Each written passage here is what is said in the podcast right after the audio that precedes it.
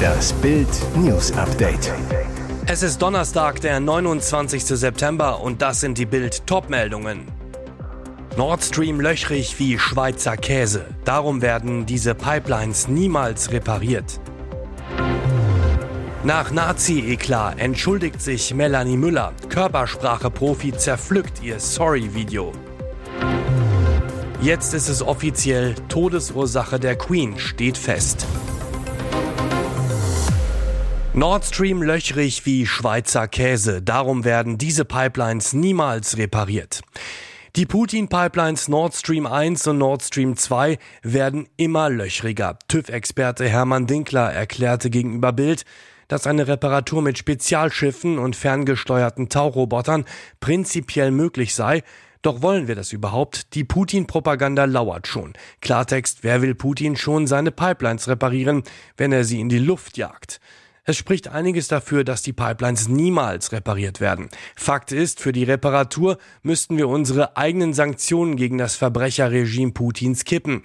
Russland-Experte und Ex-Chef der Heinrich-Böll-Stiftung in Kiew, Sergei Sumleni, zu Bild. Die Frage ist nicht technischer, sondern politisch-rechtlicher Natur. Für die Reparatur muss man eine Reihe der Sanktionen gegen die russischen Gaslieferungen außer Kraft setzen.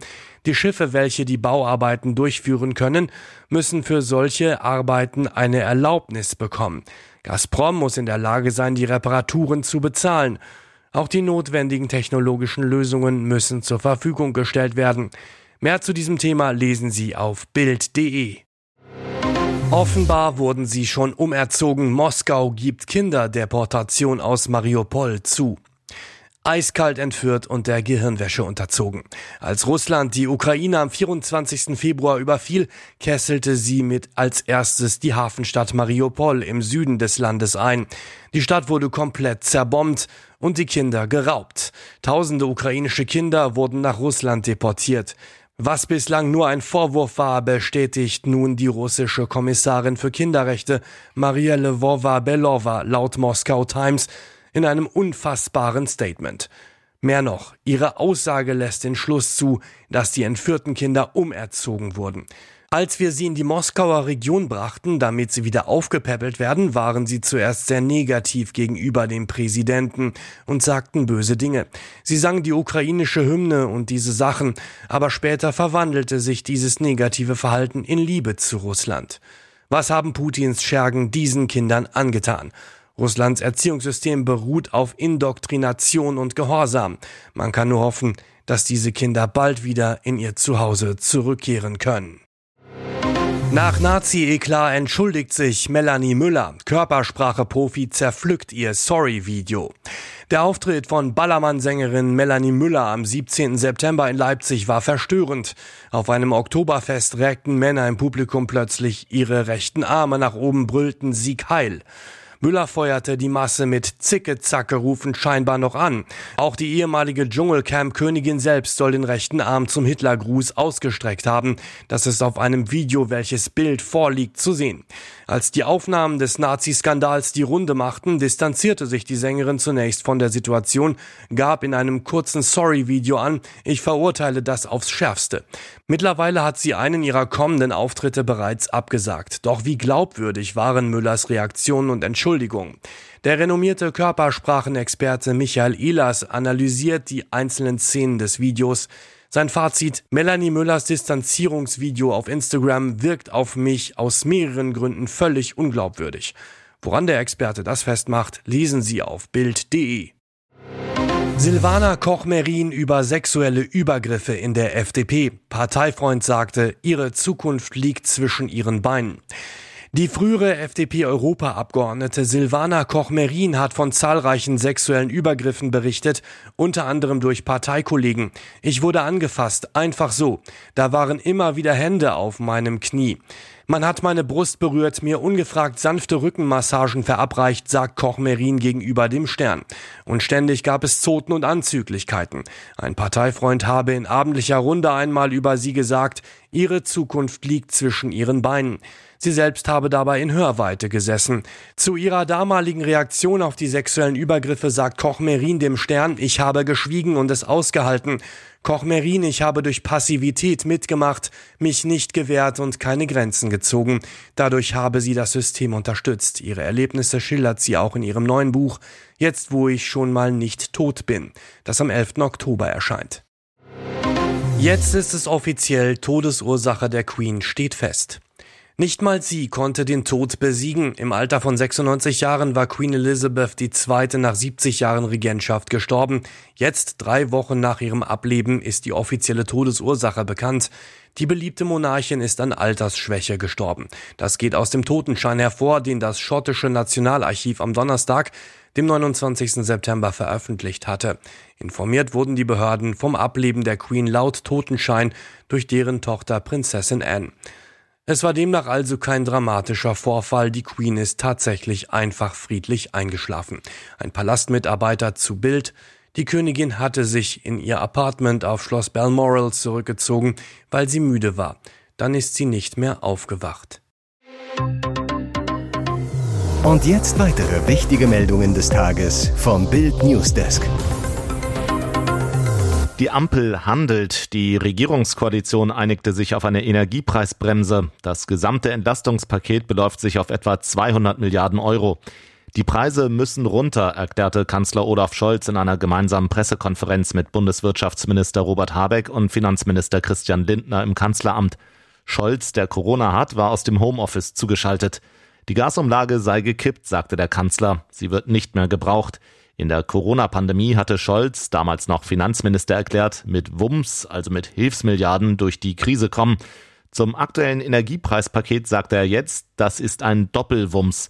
Scholz weiter, sein Doppelwumms solle dazu beitragen, dass jetzt schnell, zügig und für alle schnell feststellbar die Preise sinken für Energie. Habeck erklärte zur Gasumlage, sie war ein wichtiges Instrument zur Versorgungssicherheit, jetzt gibt es andere Instrumente. Lindner, wir haben einen Abwehrschirm gegen diesen Energiekrieg beschlossen, um die Folgen der Knappheiten für die Verbraucherinnen und Verbraucher und die Wirtschaft abzufedern und um Zeit zu gewinnen, um uns vorzubereiten auf eine neue Normalität nach dieser Krise. Die Inflation steigt und steigt. Laut einer ersten Schätzung des Statistischen Bundesamts ist die Teuerungsrate im September auf 10 Prozent angestiegen. Im August lag sie noch bei 7,9 Prozent.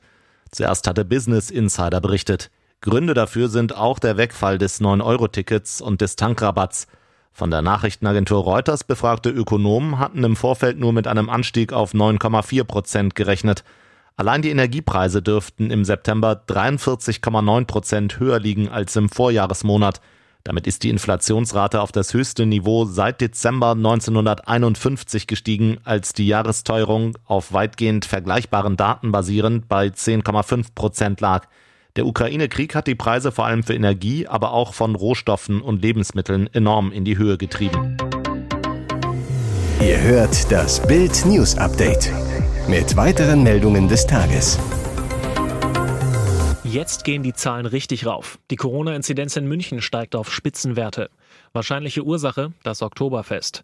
Die erste Wiesenwoche war noch ruhig. Die Corona-Inzidenz in München stieg langsam von 199 am Freitag vor dem Beginn des Oktoberfestes auf 311 eine Woche danach. Seither geht die Kurve aber steil nach oben.